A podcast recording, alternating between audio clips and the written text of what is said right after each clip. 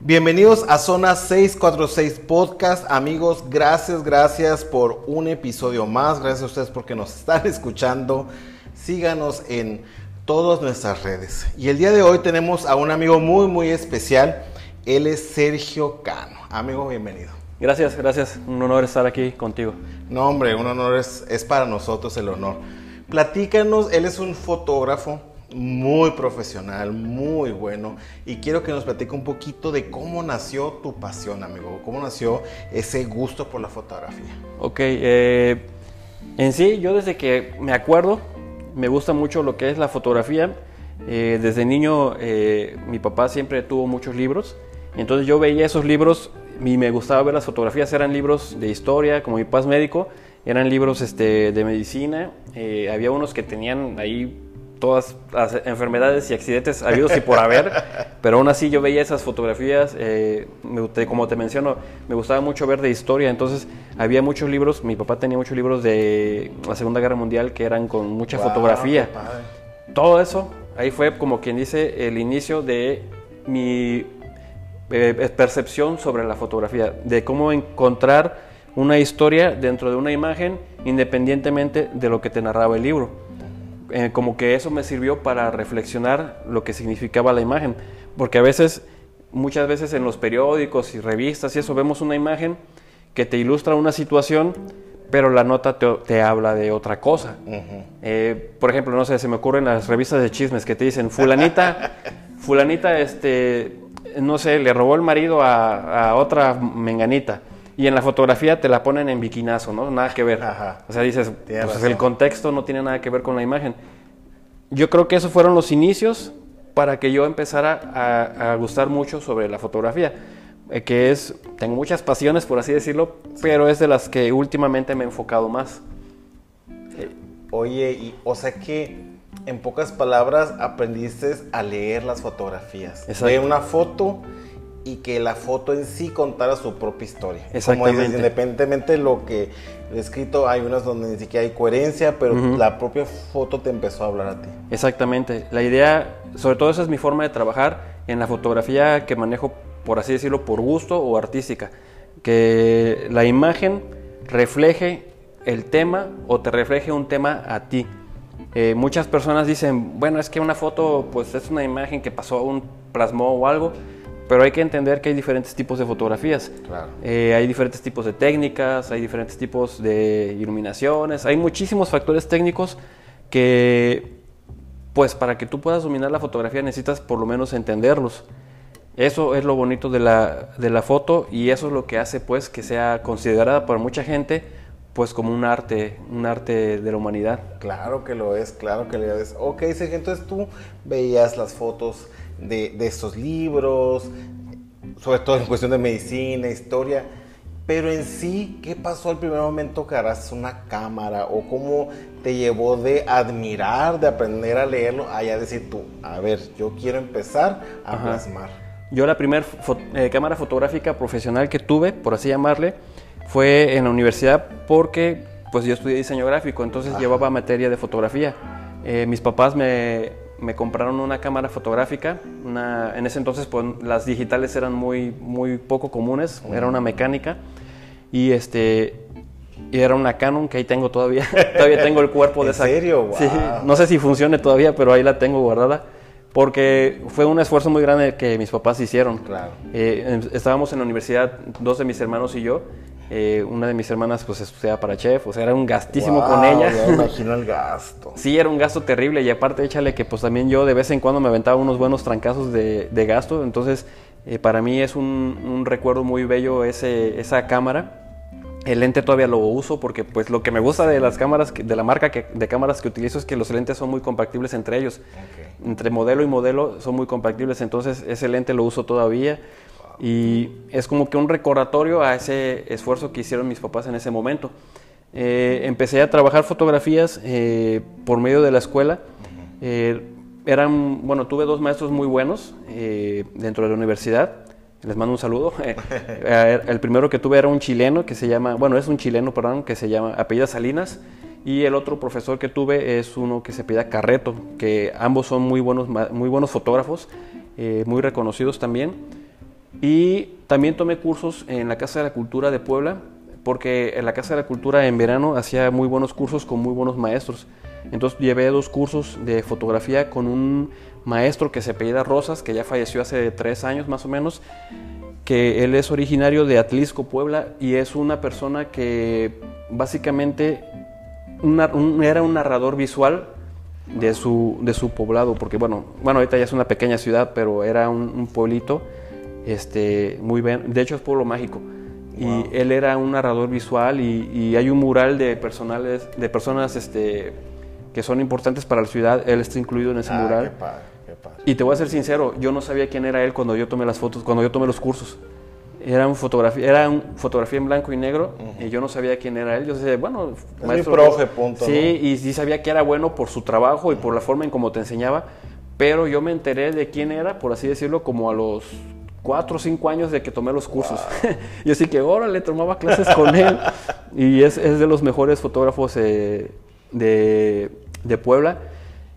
Y mi inspiración fue un, ah, es un fotógrafo que todavía este, está activo, que se llama Raúl Gil, es poblano también. Si tú ves su trabajo, te impacta. Eh, mucha gente dice, ah, pues es que ese trabajo lo puede hacer a lo mejor cualquier persona. Pues en México no cualquier persona lo ha hecho. es un trabajo a nivel internacional y hubo unas conferencias en la universidad a donde lo llevaron como invitado. Ahí fue donde yo lo conocí en persona y este, platiqué unas cuantas charlitas con él eh, fue una persona que también me motivó mucho a, hacerlo, a, dedicarme a, la fotografía y a entender y amar la fotografía de la naturaleza, porque él se dedica básicamente a eso. Entonces, mucho de mis, de mis fotografías de aves, que son una, algo que me gusta mucho, y pues de otras especies que luego me topo, eh, empezaron porque yo vi el trabajo de él. O sea, básicamente esas fueron mis, mis cuatro influencias así importantes, mis profesores y ese maestro que te comento. Hay mucha gente que se va a personas más internacionales, a fotógrafos reconocidos a nivel internacional, pero creo que en México hemos tenido gente muy talentosa y que no se le ha reconocido. Por ejemplo, en la mañana veía una nota de una página que no recuerdo cuál era, que hablaba sobre el papá de Frida Kahlo, de Guillermo Kahlo, y decía pues que casi nadie conoce su trabajo. Y es verdad, si tú conoces eh, o si tú ves el trabajo de Guillermo Calo, es un trabajo pues que no le pide nada a nadie. De hecho, el señor era, era alemán, él, era alemán creo, me parece. No estoy seguro si era alemán, pero creo que sí. Pero mucha gente no lo conoce. No sabe que, que el papá de Frida Kahlo era un fotógrafo. Y de hecho él hizo sus primeras fotografías trascendentales, por así llamarlo, las hizo en Cholula, Puebla. Y, o sea que Puebla es un... Ahí este, se da el talento, ¿no? Sí, hay un poco de talento. Como en todos lados. Yo creo que el talento está en todos lados, es cosa nada más de perder el miedo. Mucha gente dice, no, es que, por ejemplo, en el caso de la fotografía, en el caso de, de la música, eh, mucha gente piensa que naces con el talento nada más de agarrar la cámara y tomar la foto, agarrar el micrófono y cantar, o cantar así nada más a público o algo. Puedes tener muy buena voz, puedes tener muy buen ojo, pero si tú pules tus técnicas con estudio, con práctica, vas a lograr cosas mejores que si nada más explotas tu talento. Y ser persistente, ¿no? Estar ahí, estar ahí, estar diario, ahí, darle. Las personas que me conocen saben que yo todos los días, vaya donde vaya, así vaya a la tienda, me llevo mi cámara. Porque no sé si en ese momento vaya a haber algo que pueda yo retratar. Por ejemplo, antier fui a comprar un garrafón y no me pude llevar la cámara porque llevaba el garrafón. Y me arrepentí, como no tienes idea, ¿por qué? Porque a la vuelta donde está la tienda hay una casa que tiene un muro de plantas y hay muchas flores. Y había un, insecto grande, como de unos 3, 4 centímetros, que era como si fuera una fusión, por así llamarle, entre abeja y polilla. O sea, se veía el cuerpo como de polilla, pero sus alas eran como de abeja. Yo nunca había visto ese insecto. Yo sí que, ¿por qué no traje la cámara? Así me la cuelga la otra, pero me Exactamente. Eh, también el sol, antier, no sé si lo viste, estaba casi casi como en la portada del póster de la película del Imperio del Sol, así, así rojo, gigantesco. Sí lo vi. Cuando regresé de comprar eh, el garrafón ya no alcancé el sol. ¿Por qué? Porque ya, ya lo había tapado el cerrito que tenemos aquí enfrente. Y o sea que ese día fue así. Se me fueron dos, dos buenas imágenes. pero no pasa nada, como yo siempre he dicho, al rato se va a poder. Al rato puedo ir a pararme con mi cámara y esperar a ver si vuelvo a ver el animalito ese y retratarlo para ver qué es, o qué fue, o qué era. Y aprendes que tienes que ir siempre preparado, ¿no? Exactamente. Pero aparte no hay que quedarse ahí. Por ejemplo, yo lo, lo que yo hago, por ejemplo, si yo hubiera retratado ese, ese insecto, eh, bajo la imagen y hay páginas en internet donde te dicen qué son. Entonces subes la Ah, foto y te dice qué es, qué especie y todo eso. No me quedo nada más ahí, también investigo. Eso puede sonar así como que, ay, eh, chismoso o algo, no. Qué Todo eso- chismoso eres, ¿eh? todo eso refuerza tu conocimiento y te ayuda para tener más experiencia para trabajar esas cosas. Claro. Independientemente de lo que vayas a hacer. Todo eso te todo todo todo todo lo que tú hagas siempre te va a servir para aprender algo y para aplicarlo después. No, y el conocer la historia eh, que hay de- detrás de cada objeto o de Ujú. un animal, es, la verdad eso te hace como, como interesarte más, como, Claro. no sé, ¿no? Este, pasan con los, como las, ahora sí que las fotos. Uno que no conoce fotografía, pero que lo puedes ver, puedes ver una imagen bonita. Claro. Pero cuando conoces la historia detrás, wow, te enseña a apreciar más Exactamente. fotografía, ¿no? Sí, muchas veces eh, sucede que tú ves una imagen bonita y dices, wow, se ve padre. Y muchas veces, bueno, yo soy enemigo de llenar o de saturar de filtros las fotos. Apenas vi un meme que decía, más de tres filtros ya es pintura, no es este, ya es caricatura, no es este es foto. foto. Y hay muchos fotógrafos muy buenos. Yo respeto los, yo respeto el estilo de cada quien. ¿Por qué? Porque independientemente de tu técnica, tu estilo te hace único. Hay fotógrafos que les gusta tener eh, sus fotos muy retocadas, hay fotógrafos que no les gusta. Se respeta, todo, todo es válido en este. Ahora sí que una de las reglas es que tú puedes romper las reglas. Todo es válido. A mí en lo personal no me gusta saturar de, de filtros o de colores las fotografías. Intento ponerlas lo más natural que se pueda. Obviamente hay, hay veces que las fotografías no, por la iluminación o por lo que tú quieras, no representan exactamente lo que tú ves. Por ejemplo, si ves una mariposa, por así decirlo, que se ve de un naranja muy brillante, pero en tu foto el naranja se ve opaco, pues sí le vas a poner un poco de, de- de color para que se simule más lo que tú Wow, viste. ok. Eso va a ser lo que tú vas a trabajar. Entonces, eh, no es cosa nada más de tomar la foto y subirla, sino también es de entenderla, de representarla. Y como te digo, hay diferentes factores, hay diferentes tipos. Hay, hay fotografía de naturaleza, hay fotografía comercial, hay fotografía, pues, no sé, social, hay de todo tipo. ¿Y tú en, en- en dónde estás ahorita? Ahorita eh, estoy empezando a, a plantearme trabajar en fotografía social, eventos y todo eso. Y mi fuerte, por así decirlo, es eh, naturaleza. Siempre o casi todo el tiempo que he dedicado a la fotografía ha sido naturaleza, principalmente aves. Y últimamente también estoy trabajando mucho eh, en los eventos eh, que hay gratuitos para promover a las personas que ahí se presentan. Claro. Eso me ha gustado hacer siempre, nada más que nunca lo había hecho con tanto afán como ahora. Voy a los eventos, retrato los grupos musicales, teatro, lo que sea, y in- e intento investigar quiénes son, de dónde vienen, qué es lo que hacen, para después promoverlos en mis redes sociales. Eh, me gusta mucho hacerlo, sobre todo cuando son personas jóvenes o cuando son, por así llamarlo, novatos que apenas vienen empezando. Me gusta mucho hacerlo, pues para promoverlos y para apoyarlos. Es una forma de, bueno, no te puedo apoyar eh, a lo mejor financiando tu proyecto o patrocinándote, pero te Pero puedo dar- una buena foto, Ajá, y te hay una promuevo, te... Ajá. Excelente. Y lo hago con la intención nada más de hacer la promoción de ellos, no tanto de mí. ¿Por qué? Porque, pues bien o mal, pues yo ya tengo una pequeña trayectoria. un recorrido. Y ellos, exactamente un recorrido, y ellos ya tienen, ellos apenas empiezan. Entonces, generar este como que el impulso de las nuevas generaciones y que entiendan a, empiecen a amar, a, eh, a comprometerse consigo mismos de hacerlo mejor cada día, eso es muy motivante para mí también.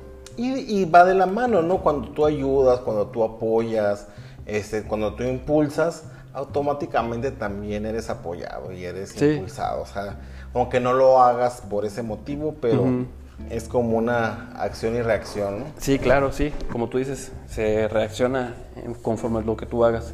Excelente, qué padre, la verdad, me encanta eso. Ahora, regresemos a, a la parte donde ya la fotografía, dices tú, me quiero dedicar a esto. ¿Cómo llegas a Ensenada?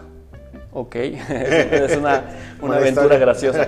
Eh, con mi mujer nos habían comentado que aquí estaba muy bonito. Nosotros estábamos viviendo en Manzanillo. Y ya no nos gustó tanto el clima, eh, el entorno social y todo eso ya no nos gustó tanto y nos platicaron que aquí era muy bonito y muy tranquilo. Entonces nos aventuramos. ¿Quién te platicó eso para, ah, para una estrellita? Ándale, este, una amiga de ella que aquí vivió. Ah, que aquí, ahorita creo que ya está viviendo otra vez acá porque en ese entonces este, ya no estaba aquí cuando vinimos, pero ella le comentaba a, a mi mujer que, que estaba muy tranquilo y muy bonito. Y nos vinimos a conocer, o sea, nos vinimos con la idea de conocer y si nos gustaba nos quedábamos y si no nos movíamos. Y sí, nos quedamos, eh, ya tenemos un poco más de tres años aquí, en Ensenada. Llegaste a Ensenada y ¿qué, qué fue lo que viste que dijiste, de aquí me quedo? En primer lugar me gustó eh, lo tranquilo, como te digo. Y recuerdo cuando llegamos que estaba yo acostado y escuché un cuervo. y allá en el sur pues no había cuervos. Y luego, luego me salí con la cámara a buscarlo para retratarlo. Y ya vi que había muchos y pues sí, después empecé a retratarlos y nos veníamos, como vivimos aquí cerca, caminábamos al malecón y empecé a retratar las poquitas aves que veía yo por ahí. Y luego poco a poco fuimos conociendo y ya fui empezando a, tratar, por así decirlo, el, entorno, la fauna, la flora y todo eso. Vimos también que había muchos eventos en los que participaba mucha gente de eh, artistas, pues músicos. También empezamos a, visitarlos y también empecé, ahí fue donde empecé a retratar gente eh, para los eventos, promocionarlos y todo eso. Que ya lo había hecho yo antes, por ejemplo, antes de venirnos para acá estuvimos en Puebla y en Acapulco. También lo estuve haciendo ahí, pero no lo hice con la fuerza, por así decirlo, que estamos manejando aquí. De que cualquier, por ejemplo, allá sí promocioné algunos, pero pues muchos eran de visita. O sea, por ejemplo, en Acapulco hubo un evento eh, que hacen cada año, un festival para celebrar el enlace entre China y Acapulco y es un festival cultural muy padre. Eh, creo que de esos grupos nada más promocioné dos. ¿Por qué? Porque eran visitas, pues, o sea, eran casi todos de Ciudad de México, no eran de, ese, de, esa región. Y pues ya llegando aquí, pues ya vi que la gran mayoría de grupos pues son locales. O sea, hay, hay mucho talento aquí local que Exactamente. Sí, de hecho, este, a mí me impresionó eh, ver la cantidad de gente que se dedica a la música aquí, a la diversidad de música que hay aquí para el tamaño de la ciudad. De, hecho, sí, aquí en verdad hay muchísimo talento. Hay gente que canta muy bonito, hay gente que toca instrumentos muy bonitos. Es exagerado. No sé, algo en el agua. Ojalá, yo creo que a mí no me tocó. a mí me gusta, me gusta cantar, pero yo canto muy feo. Así que yo, llegué, llegué, tarde a la repartición. Pero en general en Senado, fíjate que hay mucho talento. Qué bueno que lo has visto. Sí, de hecho, eh, estuve armando, bueno, estoy armando una exposición, ya estoy en la recta final, que se trata sobre eh, la música de aquí de Ensenada. Eh, son retratos en blanco y negro, se llama Rostros. Ah, sí, sí, bueno, en, televisión nos platicas un poquito. Ah, sí, de hecho, este, y pues la intención es, ya nada más me faltan ahí unos cuantos músicos por retratar y cerramos para ya presentar el, proyecto para ver a dónde lo, lo logramos exponer eso fue, eh, fue la primera exposición que planeé yo llegando aquí, cuando me di cuenta de la diversidad de música que había, de la cantidad de músicos, de que aquí estaba la facultad de música. Cuando yo me di cuenta de todo eso, dije, tengo que armar una exposición de que se hable de la música, de los músicos, para que la gente, la gente perdón, eh, sepa que no tienes que tener un perfil, que no tienes que tener cierto ingreso económico o algo, si a ti te gusta la música. Si a ti te gusta la música, puedes encontrar esto una manera de dedicarte a ella y, adelante. O sea, hay gente que de eso vive y de eso vive a nivel profesional o de eso vive en la calle. Sí. Y hay muchísima gente. Es muchísimo. Y estoy seguro que, que, además de que va a ser un éxito tu exposición, que en unos meses después vas a decir, ay, ocupo una segunda parte porque van a empezar a salir más talento y más talento. Hay muchísimos. Sí, de hecho la exposición original era de 25 fotos subió a 50, después subió a 100. ¿En serio? Y ya llevo más de 160 fotografiados. ¿En serio? ¡Wow! ¡Qué impresionante! Sí, llevo 164 creo y tengo todavía como unos, por lo menos 10 que ya están apalabrados, pero que no hemos podido conseguir por los tiempos. ¿Y tienes pensado, por ejemplo, alguna cantidad meta? Eh, ¿A los 200 Pues yo creo que ya nada más estos que con los que ya hablé y ya. Sí, porque si nunca vas a terminar. Nunca no va a caber en ningún lado. No, aparte, no, no, lo que pasa es que sí, es, es muy padre y ojalá que la gente que, que sea aquí en Senada principalmente y también obviamente la, la que nos va a escuchar de, de fuera, volteen a ver al, talento aquí en Ensenada, ¿verdad? Sí. Muchos chicos y gente grande también Sí, canta claro. muy bonito y apoyemos a talento local. Claro, de hecho, de todos los que están ahí, hay alumnos, hay personas pues que se dedican a estudiar la música, niños, eh, adolescentes, hay maestros, hay un par de maestros que fueron los fundadores de la facultad de aquí de, de Ensenada, hay artistas que ya logré retratar que, que ya no viven aquí, pero que aquí se formaron, aquí tienen su familia y por alguna razón vinieron de vacaciones o algo, una presentación y logré captarlos. Wow, qué padre. Entonces hay gente muy, muy profesional. Hay gente que también, por ejemplo, una fotografía de las que más me gusta es de un señor que ahorita ya tiene mucho tiempo que no lo veo, pero era un- es un señor que se vestía de prehispánico y se ponía a tocar música prehispánica en frente de la plaza AAA. Ay, sí, en sí, ese sí, semáforo, claro, ahí se ponía y este, esa es de las fotos que más me gusta, de hecho. Ay, qué padre, Sergio, qué padre. Ahí te digo, hay de todo. Y este, Va a estar buena esa exposición, ¿eh? Ojalá, esperemos que sí, ojalá les guste a todos. Y sobre todo, la idea, como yo les comentaba yo a ellos cuando los retrato, la idea es representar la forma de ser de ellos en la imagen. Es algo difícil. ¿Por qué? Porque no hay movimiento. Todo lo tienes que Claro. representar con tu sonrisa, con tu, con tu expresión facial. Como yo les decía, tienes que estar bien tranquilo. ¿Sabes qué? Tú vas a estar bien distraído. Tú distráete, yo te voy a estar tomando fotos y cuando yo te diga, volteas, ves- me ves y sonríes. Por lo regular, las fotos que funcionaban no eran las que volteaban a verme y sonreían, eran las demás. ¿Por qué? Porque las otras están distraídos, estaban viendo nada. O sea, nos- yo, en ese- en- yo como les decía, vamos a engañar la mente, tú vas a estar volteando, vas a estar distraído y esas fotos salen espontáneas. Qué padre. Entonces hay que saber como que tener los- las mañitas para que la gente coopere Sí, sin que eso se es ser un cuenta. director de fotografía, ¿no? casi, casi. wow. Oye, ¿y cómo entraste aquí, aquí en Ensenada? ¿Cómo entraste a- a este mundo de los músicos? ¿Alguien te, te presentó primero? Porque me imagino que ya em- empezando con los primeros, pues uno te llevó al otro y uno te llevó al otro, pero ¿cómo entraste? ¿Cómo empezaste? De hecho, fue curioso porque la primera banda que yo retraté cuando yo llegué aquí fue a los chicos de Rábanos. Gol.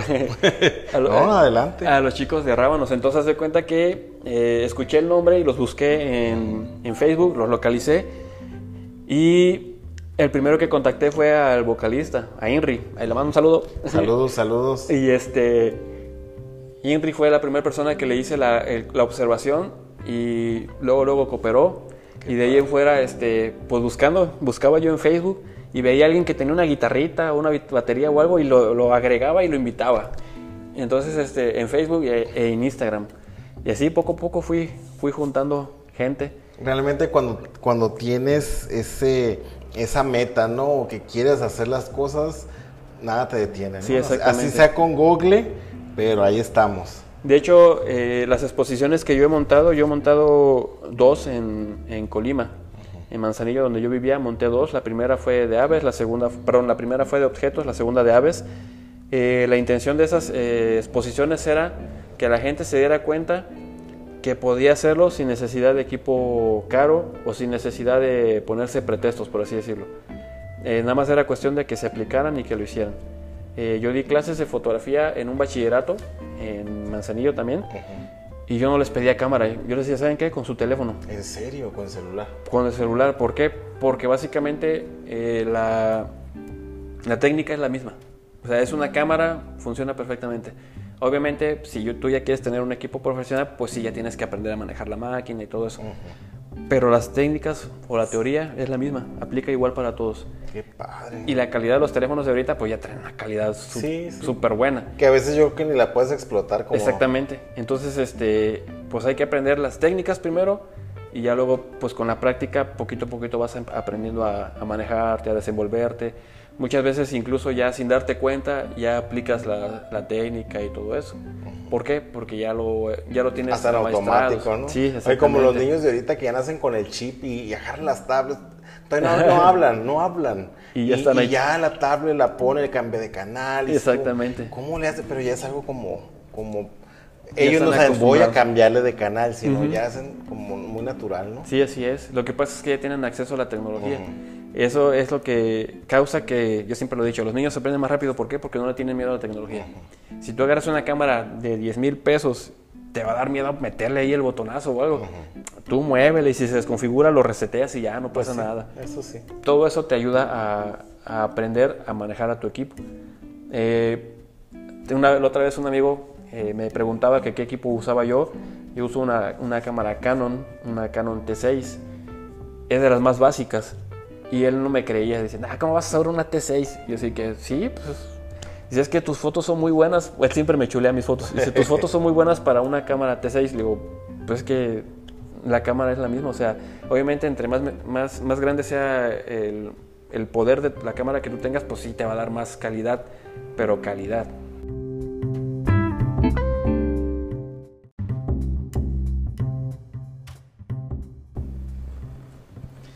Wow, maravilloso, la verdad, maravilloso. Me encanta, me encanta eso.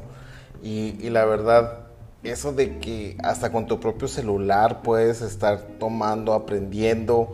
Y sí es cierto, sí es cierto, ¿no? Como dices, a veces hasta ya conocemos las técnicas, ya conocemos todo. Muchas gracias, la verdad, porque hasta ya quiero aprender fotografía. Sí, de hecho en internet encuentras cursos y todo y, y obviamente los cursos que son con costo te van a enseñar mucho más que los cursos que son gratuitos. Claro. ¿Por qué? Porque lamentablemente, eh, y eso es en todo el mundo, en, todo, en, todo, en cualquier entorno social, lamentablemente la gente que se dedica a algo, eh, por lo regular no muestra o no enseña eh, del todo, porque en vez de ver o de querer compartir el conocimiento, lo ven como una competencia. Claro. Eh, yo creo que no debería existir ese tipo de mentalidad. O sea, conozco mucha gente que es muy, muy grata en enseñar lo que, todo lo que saben. De hecho, mis maestros, yo los considero que así fueron. Eh, fueron personas que no, se, que no se guardaban nada. Pero sí he conocido gente que, oye, ¿cómo le hiciste así? O cuando estabas estudiando, ¿ah?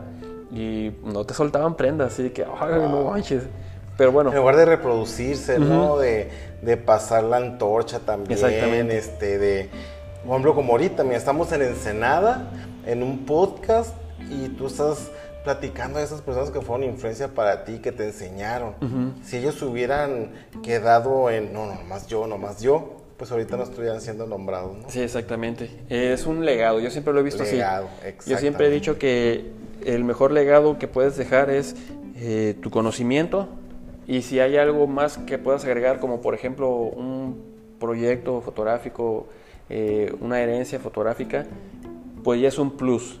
Eh, que tú logres eso ya es un plus adicional a, a- a lo que fue tu vida artística.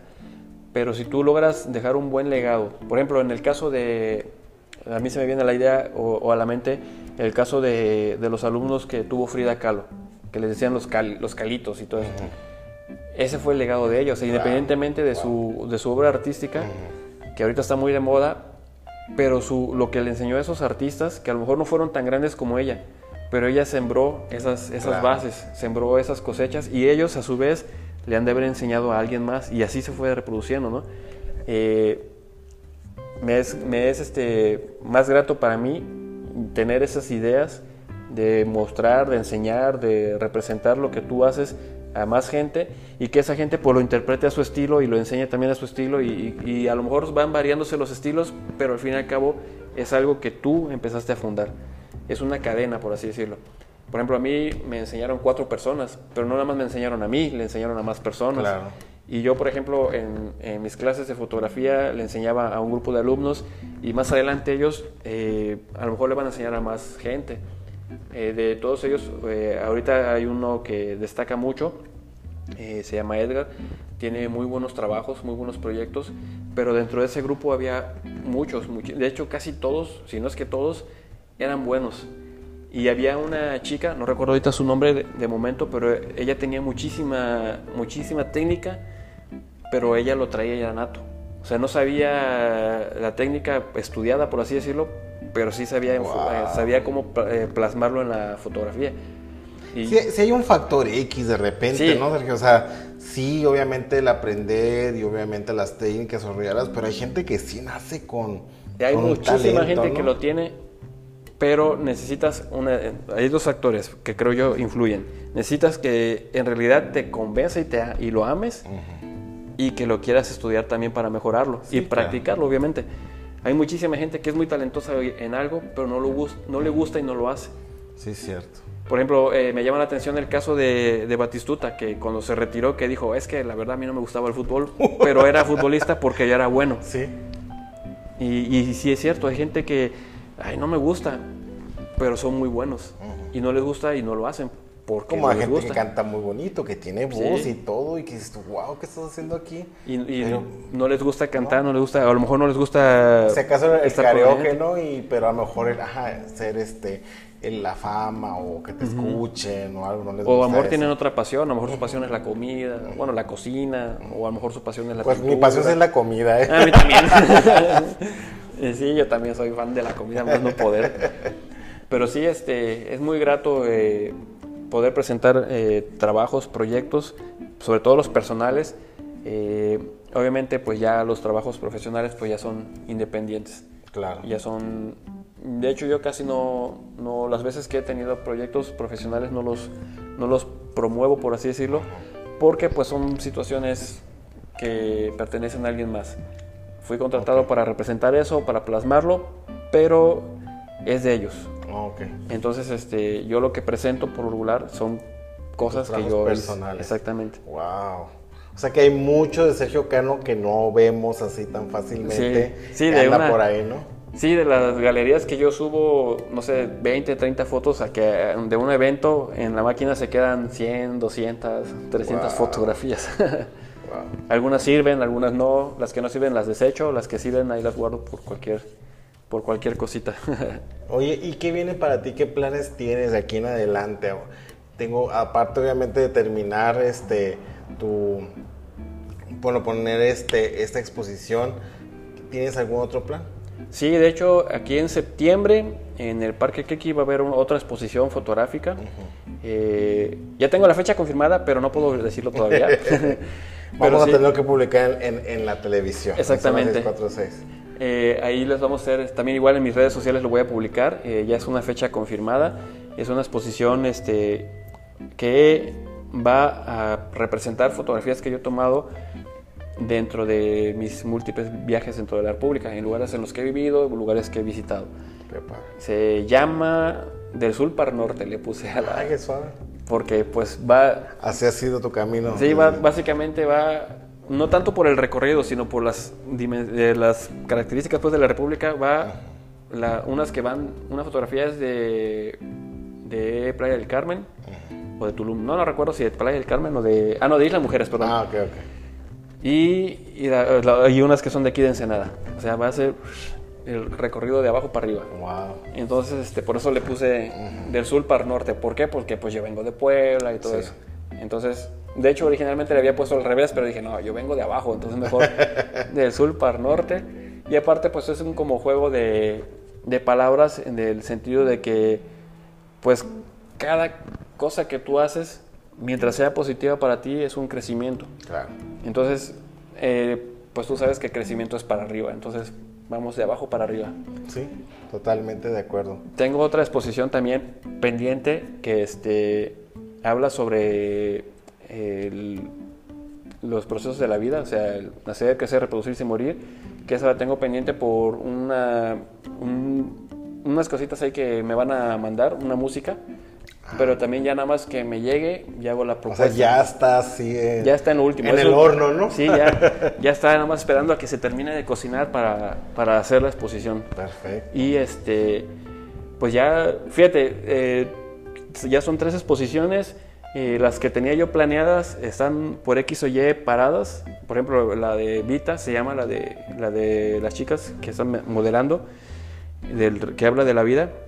La de Vita está parada por la música.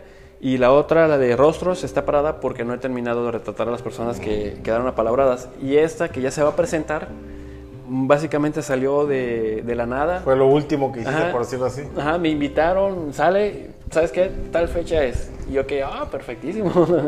Wow. Sin planearlo. A ver, así pasa, ¿no? Sí, sí, sí, y son oportunidades que hay que, que Aprovechar. sí, hay que agarrarlas. O sea, siempre presentar proyectos que tú has hecho o, o- o actividades que tú realizas es muy grato. Eh, y pues para mí septiembre es un mes pues especial porque eh, mi mujer es de septiembre, mi mamá es de septiembre, yo soy de septiembre. Las mujeres de tu vida son de septiembre. sí, de hecho. y este y pues también yo soy de septiembre y la exposición Ah, de también septiembre. es septiembre. Ajá. No, pues septiembre, luego mes patrio Luego y mes todo. patrio, no, no, hombre. no, no. Así que va a ser un buen mes. Eh, per- perfecto, la verdad, ahí vamos a estar, ¿eh? Sí, es sí, público, gracias. ¿no? Sí, el espacio es público, este, así que no, no hay pierde. Voy a estar publicando, si quieres, como tú dices, podemos publicar también en el Sí, canal. sí, sí. Y este, hace- hacemos la invitación abierta, ¿cómo no? Perfecto, excelente, Sergio, pues qué gusto, la verdad. Este, ¿dónde te pueden seguir? Ajá. Eh, pues en redes sociales, em, en Instagram estoy como el Don Pue, así como se escucha Ah, sí. seguido, el Don Pue. En Facebook, ahorita estoy promocionando la página de SS Cano Arias, que es mi página profesional. La otra que manejo es la, pues la de uso, uso diario. Tu personal. Ajá, es personal, que también es como el Don Pue. Y también uso el Twitter, eh, Don Pue también. Ese sí, nada más es Don Pue. No, pues. Este, en ese pues básicamente es más de información, más de que hago comentarios ahí sarcásticos y todo eso. Tendríamos que seguirte para le tiro al gobierno y a los que le tiran al gobierno. No, no es cierto, no es cierto. ¿Y por qué Don Pue? Es un apodo que me pusieron cuando yo estaba eh, en Acapulco, cuando estaba chamaco. Eh, como en Acapulco todos los, los chamacos, se- o bueno, en ese entonces, se hablaban de por medio del apodo de donde vi- venían.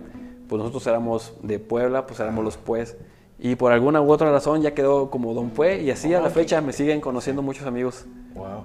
como el Don Pue. El Don Pue. o, el, o el Pue. Pero ya soy ensenadense, le dices. Sí, pues ya tengo tres años y tantos ya. Wow. ¿Y, piens- y qué, qué piensas? ¿Sientes que vas a estar un buen tiempo más por acá? Sí, yo creo que sí, aquí vamos a estar un, un- un buen rato.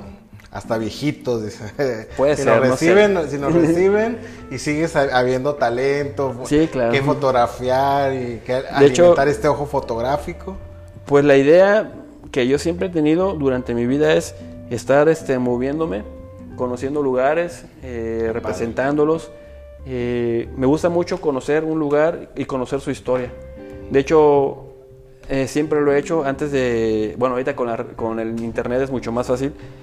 Siempre busco la información del lugar a donde voy a llegar. Busco su historia, cuándo se fundó, quién lo fundó y cositas así. Y, por ejemplo, me, da- me llamaba la atención que en Manzanillo, por ejemplo, mucha gente decía que Hernán Cortés había fundado Manzanillo.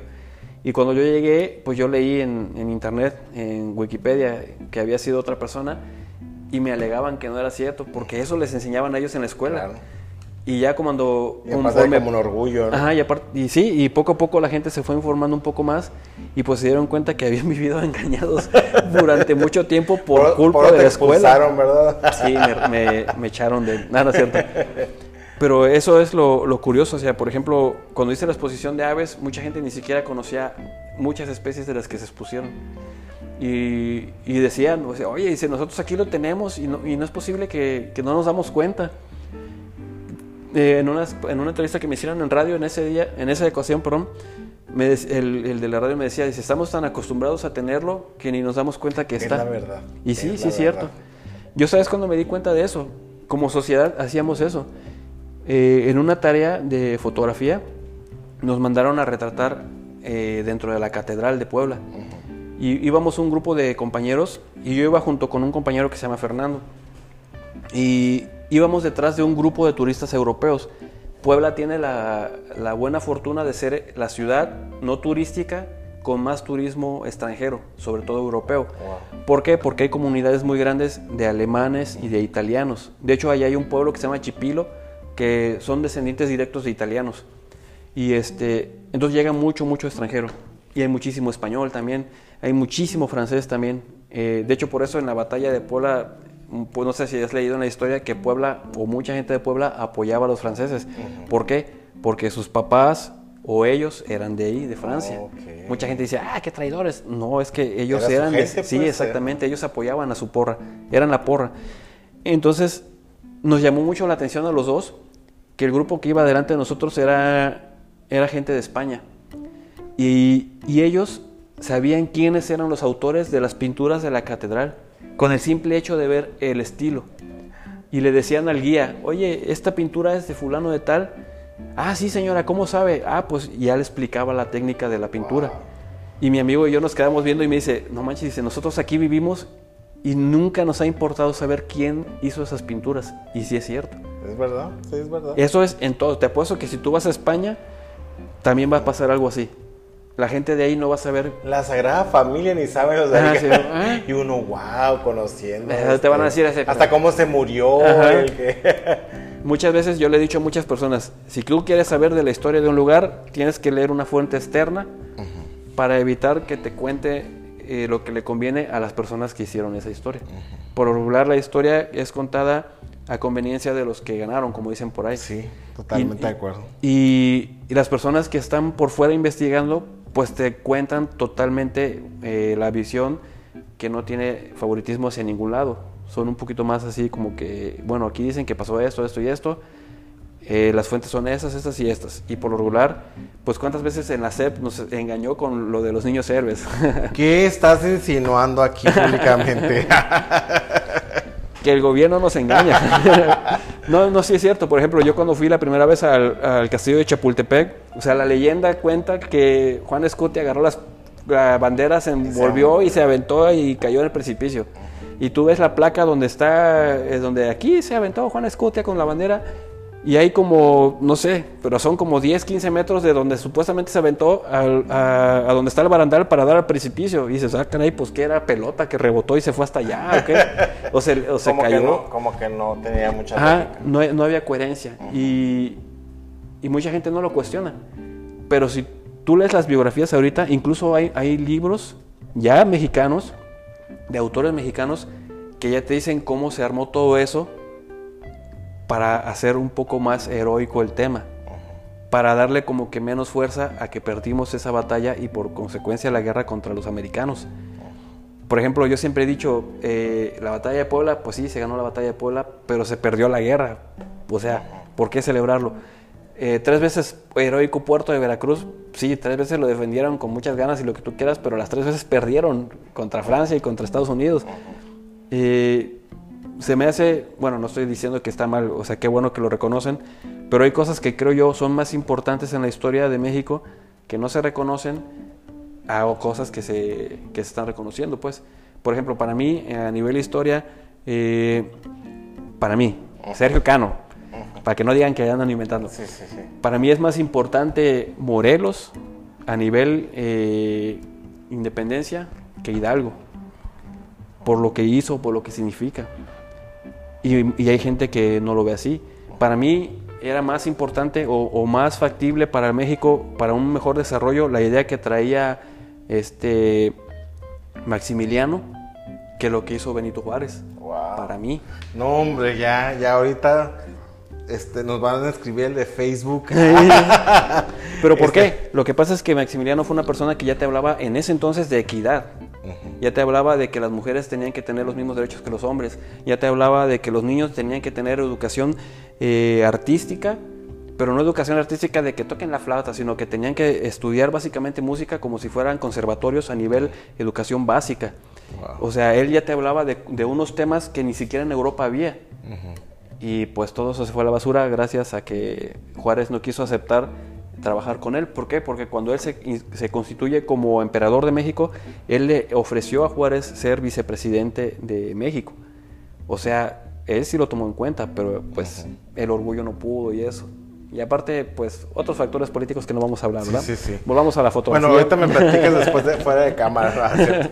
Entonces, todo eso es por la fotografía, amigos. Sí, sí, sí. Hay que De- entender. de hay que entender la historia, ¿no? Sí, hay que entender. Por ejemplo, yo eh, en los lugares a donde yo he he estado viviendo, siempre he intentado estudiar, como te digo, aparte de la historia del lugar, eh, los gustos de las personas. Eh, en la carrera o en la universidad, eh, eso fue una, algo que, que me enseñaron que se tenía que practicar. Tienes que entender cómo funciona la gente para hacer cosas que le agradan a la gente. Eh, ¿Por qué? Pues bueno, como te comentaba, yo soy diseñador gráfico, entonces tienes que estudiar eh, a la población para que a nivel merca tú puedas vender lo que te van a, a pedir que tú vendas. Y este, entonces, pues vas más o menos aprendiendo qué es lo que les gusta, qué no, que es algo muy diferente a lo que tú haces como propuestas artísticas. Por ejemplo, si tú, yo siempre lo he dicho, si tú haces una propuesta artística, no tiene que importarte lo que piensen ni lo que digan, nada, nadie. Eso es tu propuesta y si la gente lo entiende bien, y si no, no. También. Y siempre, pues toda la mente son un, un universo. Entonces, nadie va a entender las propuestas artísticas como tú las estás viendo, así se las expliques. ¿Por qué? Porque cada quien tiene su entorno cultural, cada quien tiene su percepción, cada quien entiende las cosas de una forma diferente. Eh, y eso va muy peleado pues con lo que ya es para vender. O sea, todo lo que tiene intención de vender ya no es arte. Por muy bonito que esté, por ejemplo, no sé si te has dado cuenta que hay cine de arte y, cine comercial que le llaman, ¿no? Y el cine de arte nunca lo vas a ver en un... bueno, sí, ahorita ya hay cines que se dedican a poner cine de arte, pero por lugar no lo vas a encontrar en un cinépolis y todo eso. ¿Por qué? Porque... a lo mejor como una muestra, ¿no? Exactamente. no exactamente En un festival o algo así. ¿Por qué? Porque su intención es representar la idea de las personas involucradas, no vender la idea. Por ejemplo, mucha gente dice, no, es que los Avengers que ya rompieron récord, no, es que Joker. Sí, eh, son películas muy buenas, pero esas no se pueden considerar arte, porque son con la idea de vender. Eh, apenas ayer vi una película que se llama Oveja, en catalán, se llama Ovella, pero en catalán. Eh, esa, esa, película es una representación de una persona que es abusada física y psicológicamente porque lo tratan como si fuera un borrego. O sea, él desde que nace, él cree que es un borrego. Y él cree que es un Ajá, él cree que es un borrego porque así lo hicieron. Y te muestra, sin mostrarte violencia, violencia física así de agresiones, muertos y eso, sin mostrarte nada de eso, te muestra cómo el ser humano puede ser súper violento y cómo puede abusar de cualquier cosa y de cualquier situación y persona. Y esa propuesta, esa película que está muy buena, ¿eh? está muy bien lograda, la hicieron los alumnos de la Escuela de Arte de Cataluña. Nunca vas a ver esa película en una sala. ¿Por qué? Porque no es para comerse, pues. Es una propuesta. De hecho, los directores son como 10 directores y son como 10 guionistas. ¿Por qué? Porque son los alumnos. Y yo cuando la vi la película sí me quedé así como que, oh, está bien pesada la película, pero pesada en el, en el aspecto del tema. Pero está muy bien lograda. No sé si alguna vez viste la película de El Cien Pies Humano. No. Bueno, es una película que también está bien extraña, son películas no comerciales, pero sí te quedas así como que, oye, están bien fuertes, pero son cosas que sí, sí pueden suceder. O sea, lamentablemente la sociedad humana ha sido muy fuerte contra la misma sociedad humana y, puedes encontrar historias peores en la vida real que en las que se plasman en las películas. Todo eso, todo eso, todo eso, eso tiene que ver con fotografía. O sea, la fotografía de hecho, apenas veía una discusión que decían que el séptimo arte no tiene que ser el cine, sino tiene que ser la fotografía, porque salió primero que el cine. Y básicamente muchas técnicas del cine son de fotografía. Pero bueno, son, son, yo creo que son complementos. Por ejemplo, el, el, plano americano, pues se inventó en el cine de, de vaqueros de Estados Unidos lo inventaron pues para que se vieran las pistolas de los, de los vaqueros. Para los que no saben cuál es el plano americano, es la, la, toma a donde se ve de las rodillas de la persona para arriba. Porque para la intención que se, viera que se vieran las pistolas y que las sacan y disparan. Ese plano lo inventó el cine de Estados Unidos. Se queda con Mario Almada y... No, hombre, esas películas ni, ni, los talibanes pueden contar más. Así que pues muchas gracias. Muchas gracias, la verdad, este es un placer. Eh, la verdad es que aparte que alguien de fuera venga, traiga su arte aquí a Ensenada, que venga a sumar, ahora sí que el acervo cultural que existe aquí en la ciudad, la verdad, lo agradecemos muchísimo. No, al contrario, yo les agradezco a todos ustedes por la difusión, la promoción, la cooperación, porque muchísima gente, de, por ejemplo, de los artistas, de los músicos, eh, se sumaron sin, sin dudarlo y, y sin conocerme. O sea, confiaron en el proyecto, confían en mí y se les agradece a todos, de verdad. Y estoy seguro que no se arrepintieron. Eh, esperemos, esperemos que les guste mucho. No, así va a ser, amigo. Muchas gracias. Gracias. Gracias por estar aquí. Y pues muchas gracias, amigos de Zona 646 Podcast. La verdad es que es un gusto tener a nuestro amigo Sergio. Si quieren saber más de él, conocer más de su trabajo, síganlo en sus redes, que ya nos las dijo. Y próximamente, obviamente, vamos a estar anunciando también sus nuevos proyectos. Muchas gracias y nos vemos próxima semana para un nuevo capítulo de Zona 646 Podcast. Hasta luego.